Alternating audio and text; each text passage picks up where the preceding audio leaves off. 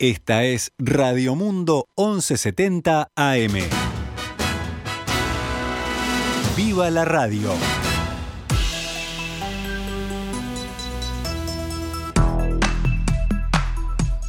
Doce horas 18 minutos, damos comienzo a una nueva edición de Noticias al Mediodía en este martes, martes 28 de septiembre del año 2021, cuando actualizamos la información para todos ustedes.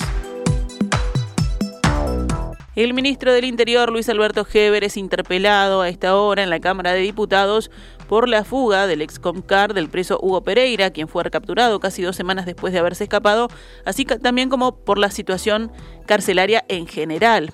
En esta oportunidad, la miembro interpelante es Lucía Echeverry, diputada del Movimiento de Participación Popular, el grupo político del ex ministro del Interior, Eduardo Bonomi. Ha tenido o ha primado, no siempre, pero ha tenido un énfasis en una concepción cada vez más punitiva, más sancionatoria. Al reclamo de mayor seguridad de la población, el sistema político le ha dado una y otra vez casi que la misma respuesta. Más tipos de delito, más tiempo de las penas existentes y más encierro. La diputada Echeverry indicó en su alocución que lo primero que buscará abordar es el rol determinante del Ministerio del Interior. El ministro es y debe ser quien ocupa ante la sociedad el lugar de mayor responsabilidad en tanto debe expresar la coherencia de las acciones que ejecuta el ministerio. Esto significa que es el actor sustantivo en la definición de los problemas, en la toma de decisiones y en la supervisión de la ejecución de las mismas. Esta definición de responsabilidad de liderazgo político no se condice con la actuación del señor ministro en relación a la fuga del recluso Hugo Pereira, que se fugó en principio el 14 de agosto. Digo en principio porque justamente certeza es lo que queremos encontrar, dijo Echeverry. La legisladora consideró que la actuación de Heber fue errática e improvisada. Hace unos minutos, el ministro del Interior, Luis Alberto Heber, comenzó a hacer uso de la palabra y al inicio de su ponencia realizó una fuerte defensa de la ley de urgente consideración. Muchos de los cuestionamientos que recibimos son y fueron aprobados en la LUC, en la ley de urgente consideración, dijo el jerarca y enfatizó que la ley fue aprobada por ambas cámaras. Fue plebiscitada, fue votada y luego con modificaciones nuevamente votadas en ambas ramas del Parlamento, tanto en la Cámara de Diputados como en el Senado de la República. Con modificaciones, claro está, siempre es perfectible las herramientas y creo, y muchos de los artículos que fueron votados fueron mejorados en instancias del pasaje tanto en la Cámara de Diputados como en el Senado pero es la ley. Y hasta que no se pronuncie el soberano, señor presidente, en instancia de referéndum, que seguramente existirán, hoy hay que cumplirla. Y muchos de los cuestionamientos que hemos escuchado es justamente a normas que fueron consagradas y consolidadas en la ley. Supongo que las instituciones referidas sobre todo en la institución de derechos humanos y la Asociación de Defensores de Oficio no estarán diciendo que este ministro y este gobierno no cumplan con la ley. Nosotros estamos obligados a cumplir con la ley, con la Constitución y la ley. Vamos a profundizar estos temas, naturalmente porque es uno de los temas por el cual hoy yo estoy en sala. Aquí hay el no reconocimiento a una voluntad popular que determinó a una serie de partidos políticos que lleven adelante una política de seguridad y al no reconocimiento de una ley que fue votada tanto en la Cámara de Diputados como en el Senado de la República. Y lo decimos en buen tono, pero es lo que está pasando, señor presidente. El ministro Heber dijo que en cuatro meses no ha conocido en profundidad el sistema carcelario, pero aseguró que hay algunas buenas señales en el sistema. Decirle a la población que todo el sistema carcelario está en una situación como el infierno de Dante, señor presidente, no es verdad. Pero sí existe infierno de Dante.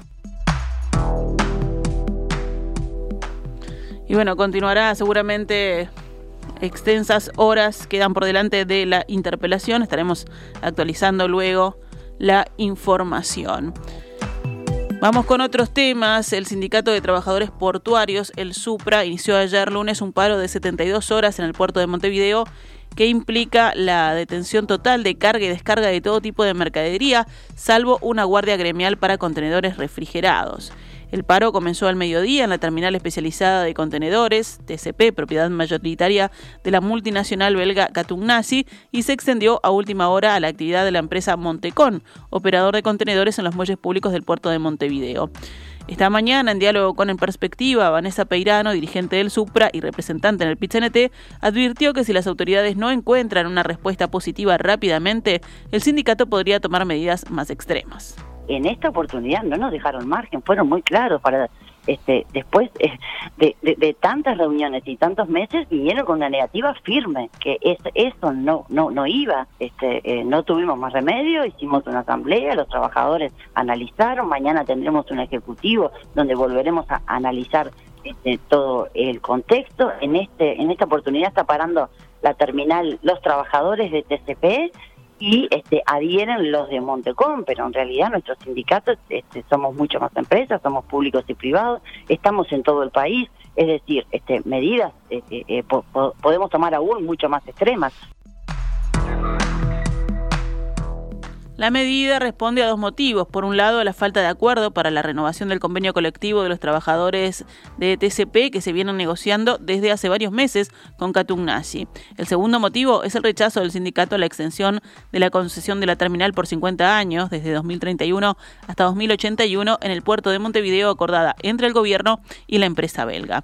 Por su parte, la terminal especializada emitió un comunicado en el que señala que la paralización de actividad dispuesta por el Supra ya afectó de manera importante el comercio exterior, debido a que este lunes debieron enviarse buques al puerto de Buenos Aires por no poder contar con el personal necesario para atenderlos, dice el comunicado. A lo que Peirano respondió que efectivamente esto es así y que los trabajadores son los más interesados en que los buques puedan salir del puerto. Nosotros somos muy conscientes que las medidas afectan y los primeros afectados somos los trabajadores. Este, estamos peleando por mínimos de jornales. O sea, nosotros lo que estamos pidiendo es trabajo, claramente es trabajo este, y, llegar a este a este tipo de medidas para nosotros es sumamente extremo. Pero pero bueno lamentamos que no nos queda otra salida. Fueron cinco meses reuniéndonos constantemente en el Ministerio de Trabajo y, y, en, y en, el día de, de, ayer, cuando parecía que las cláusulas sí, sí tenían acuerdo, la empresa este, vino con una negativa firme de, de decir que, que, que, la, que la estabilidad laboral no iba, este, eh, eh, entonces, bueno, así es muy difícil. Realmente lo que entendemos es que quien, quien no tiene ganas este, de negociar ni de, ni de garantizar este trabajo es la, es la empresa. Y, y, la, y los primeros preocupados por, la, por las cargas y porque los barcos este, se vayan somos nosotros, los trabajadores. TCP comentó que se encuentra en contacto permanente con el Ministerio de Trabajo en la búsqueda de una solución que destrabe el diferendo y lo mismo señaló Peirano. La dirigente del sindicato indicó que el presidente del Supra se reunirá con autoridades del Ministerio de Trabajo y adelantó que no descartan levantar el paro en caso de que haya respuestas favorables por parte de la empresa implicada.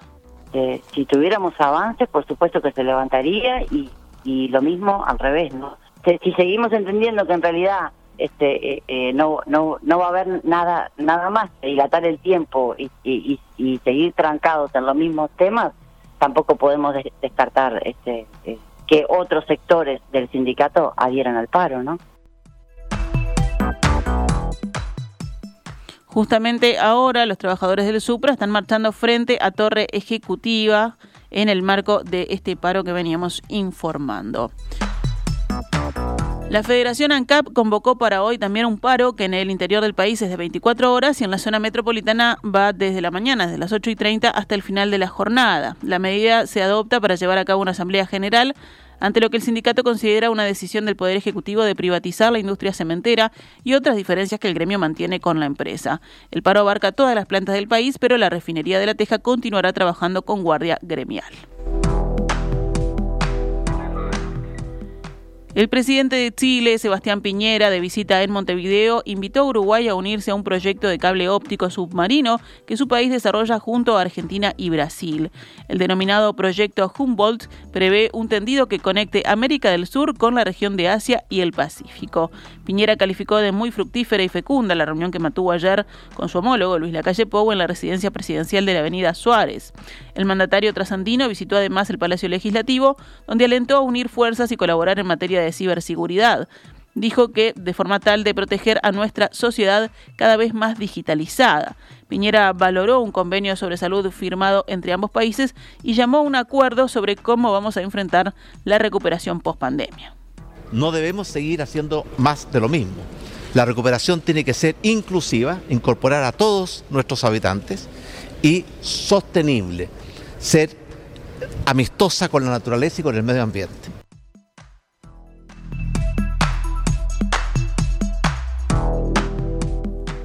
El mandatario visitante señaló que con la calle Pou conversaron acerca de cómo darle una nueva fuerza a la integración regional y afirmó que Uruguay y Chile mantienen una clara vocación de integración con la región y con el mundo. Pasamos ahora a noticias de la emergencia sanitaria. Siguió descendiendo ayer la cantidad de personas enfermas con COVID-19 en Uruguay, que ahora son 1.329, 13 de ellas en CTI. El monitor oficial reportó el fallecimiento de una persona con coronavirus.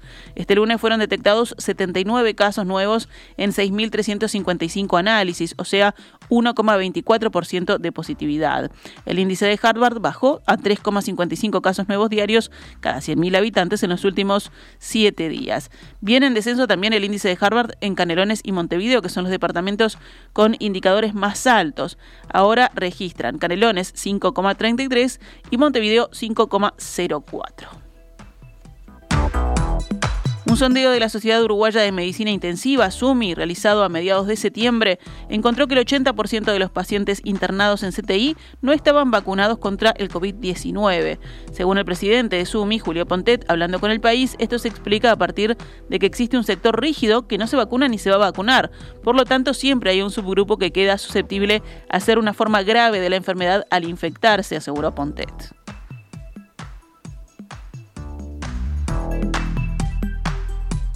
El subsecretario del Ministerio de Salud Pública, José Luis Satián, adelantó que la cartera anunciará un aumento importante de los aforos en los espectáculos públicos, fiestas y eventos impuestos a raíz de la pandemia del coronavirus. Probablemente hoy o mañana haya novedades en cuanto al aumento de aforos en los espectáculos públicos y en fiestas y eventos, indicó el jerarca durante una entrevista en Desayunos Informales. Por este motivo, indicó, la cartera se ha mantenido en contacto con las organizaciones que nuclean estos rubros y en ese sentido aseguró que se continuará con el criterio de dividir los aforos entre las personas vacunadas y las no vacunadas. El riesgo es mayor cuando no hay control de vacunas, porque la persona que no está vacunada, que ingrese a un espectáculo o que vaya a una fiesta, tiene un riesgo mayor de contagiarse o poder transmitir el virus. En ese sentido, estamos manejando sí, eh, la doble posibilidad, un aforo o un porcentaje de ingreso con personas que no se controle su estado vacunal y otro porcentaje mayor o un aforo mayor con personas que estén inmunizadas completamente. Entre otros temas, el subsecretario también, el subsecretario debí decir, también habló de la vacunación e indicó que la agenda para que las personas mayores de 60 años se puedan dar la tercera dosis de refuerzo se abrirá la semana que viene. La Comisión Nacional Asesora en Vacunas ya habilitó la tercera dosis a los mayores de 60 años que hayan sido vacunados previamente con Pfizer o AstraZeneca. La semana que viene vamos a estar abriendo la agenda para que las personas se puedan anotar probablemente alrededor del martes ya va a quedar disponible la posibilidad de anotarse. De todas formas, no vamos a empezar a vacunar hasta mediados de octubre. Porque si recuerdan, la vacuna de Pfizer llegó al país a mediados de marzo. Dimos la primera dosis, que se acuerdan que llegaban en cantidades pequeñas. Y la segunda dosis la dimos a mediados de abril. Y se puede recibir la tercera dosis a los seis meses. Quiere decir que a mediados del mes 10 o el mes de octubre de ahí, en la segunda quincena es cuando ya se puede empezar a vacunar con tercera dosis. Vamos con otras noticias del panorama nacional. Ricardo Gil Iribarne, expresidente de la Junta de Transparencia y Ética Pública, la JUTEP, aseguró que el organismo se está convirtiendo en un campo de guerra de la política partidaria que pone en jaque la confianza de la JUTEP y del sistema político democrático. Para Gil Iribarne, lo ocurrido con el informe Delante la Arena, donde se señala que en el proceso de construcción del edificio hubo un apartamiento de las normas éticas de la función pública, es erróneo, ya que no se tomaron todos los insumos necesarios a la hora de catalogar los hechos y que ahora resta investigar. El expresidente de la JUTEP también habló de la polémica salida de Jorge Castro, representante en el directorio de la JUTEP, por el Frente Amplio y criticó al Partido Comunista por reclamarle explicaciones a Castro creo que este, el director o los directores de la JUTEP resolvieron lo que resolvieron en el marco de su libre saber y entender. Eh, se habrán equivocado o no, pero me parece que el hecho de que los partidos políticos le pidan que rindan cuentas, digan que tenían que haber llamado antes para preguntar opinión, a mí me parece que eh, lo que dije, tira a la JUTEP al tacho de la basura. Eh, si esto va a funcionar así, cuando además notoriamente todos estos temas se prestan para la utilización política partidaria, entonces la justicia se va a transformar en, un campo de guerra donde cada uno va a, defender los suyos, va a decir que los únicos deshonestos son los otros, eh, va a ser cálculo político y cuanto más cerca de las elecciones más cálculo hará y la gente le va a perder cada vez más confianza al organismo, al sistema político y en última instancia esperemos que no al sistema democrático. Es una barbaridad decirle a un director de la JUTEP que tenía que tener en cuenta la intencionalidad política, por lo que, porque lo que hay que tener en cuenta son las normas, la ética, lo que se hizo o no se hizo, sostuvo Gil Iribarne. En la misma línea, el exdirectivo señaló que desde el cambio de autoridades esto era una crónica de una muerte anunciada. Cuando el año pasado se hace coincidir el, cambio de autoridades de la JUTEP con el cambio en el gobierno nacional, y cuando expresamente se incluye la JUTEP en el reparto de cargos que habitualmente se hace en esa época, donde cada partido tiene su cota en los organismos públicos, en los entes autónomos, en los servicios descentralizados. Eso también se aplica en la JUTEP, cosa que nunca había pasado en la historia, ni se hacía en la época del cambio de gobierno nacional, ni se hacía de esa manera. Por lo que está diciendo, señor, usted acá va a estar en nombre de su partido, entonces tu partido te puede llamar para tirarte la oreja. Cerramos el panorama nacional con otras noticias. La Asociación Uruguaya de Educación Católica, UDEC, y la Asociación de Institutos de Educación Privada, AIDEP, solicitaron hoy al Consejo Directivo Central de la NEP que se aclare la autonomía de los colegios privados para definir el fin de clases dentro de estos institutos. Recordemos, la NEP anunció que para educación inicial y educación primaria los cursos terminarían el martes 21 de diciembre. En tanto, junto con la Dirección General de Educación Secundaria, se determinó que la finalización de clases para los alumnos que estén en bachillerato será el viernes 3 de diciembre y los estudiantes de ciclo básico será el viernes 10 del mismo mes. En ese sentido, el director de AUDEC, Adrián Arias, explicó al diario El País que lo que plantean es la solicitud de que se aclare si los centros educativos privados tienen la autonomía para definir cuándo será el final de cursos en cada institución en concreto.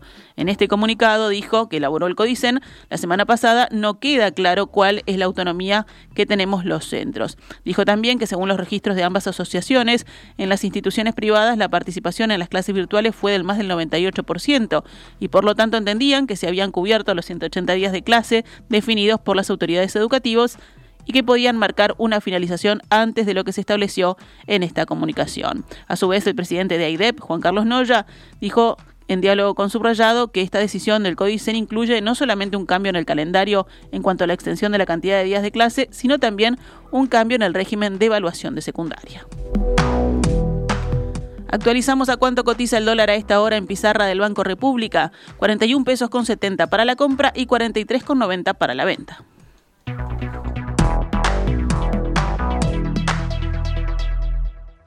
Esta es Radio Mundo, 1170 AM.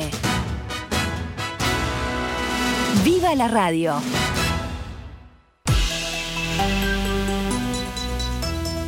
Doce horas 41 minutos, estamos pasados de la hora. Rápidamente vamos al panorama internacional En Francia, el miembro permanente del Consejo de Seguridad de la ONU calificó esta mañana de amenaza para la paz y la seguridad el nuevo lanzamiento de un misil por parte de Corea del Norte e instó a Pyongyang a dialogar. París reiteró su llamado a Pyongyang a cumplir las resoluciones del Consejo de Seguridad y a responder a las, a las propuestas del diálogo formuladas por Estados Unidos y Corea del Sur de cara a una desnuclearización. El ejército surcoreano indicó hoy que Corea del Norte disparó un proyectil no identificado en su costa oriental apenas una hora después de que el embajador norcoreano en la ONU defendiera el derecho a desarrollar armamento. Este lanzamiento es el último episodio de una serie de mensajes cruzados entre las dos Coreas que por un lado impulsan su carrera militar y por otro abren la puerta y evocan un posible diálogo. Los Estados miembros de la Unión Europea dieron su aprobación final a un fondo de emergencias de 5.400 millones de euros para los países afectados por las consecuencias económicas del Brexit y los mayores pagos serán a Irlanda y Francia. Irlanda, que comparte la única frontera terrestre de la Unión Europea con Reino Unido, obtendrá 1.100 millones de euros del fondo para ayudar a cubrir los principales contratiempos provocados por el problemático divorcio. Francia, por su parte, recibirá 735 millones de euros, con una gran parte para la industria pesquera del país, que ha visto limitado en un 25% su acceso a las aguas del Reino Unido, según los términos de la división. El Reino Unido y la Unión Europea llegaron a un acuerdo sobre su relación comercial post-Brexit el 24 de diciembre del año pasado, que garantiza cero aranceles en la mayoría de los bienes que fluyan entre el Reino Unido y la Unión Europea. Pero las nuevas regulaciones aduaneras han generado costos y trámites adicionales para las empresas de ambos lados. El gobierno británico también ha introducido sus propios programas de apoyo para las empresas de Reino Unido afectadas por los impactos de la salida de la Unión Europea. Finalmente, el jefe de la Organización Mundial de la Salud se disculpó por el comportamiento de los empleados de la organización que abusaron sexualmente de decenas de personas en la República Democrática del Congo y prometió castigar a los culpables. Lo primero que quiero decir a las víctimas y supervivientes es que lo siento, lo lamento, lamento lo que les impusieron las personas contratadas por la OMS para servirles y protegerles, dijo Tedros Adhanom Ghebreyesus durante una rueda de prensa sobre las conclusiones de una comisión de investigación independiente. Además, también prometió graves consecuencias para los culpables.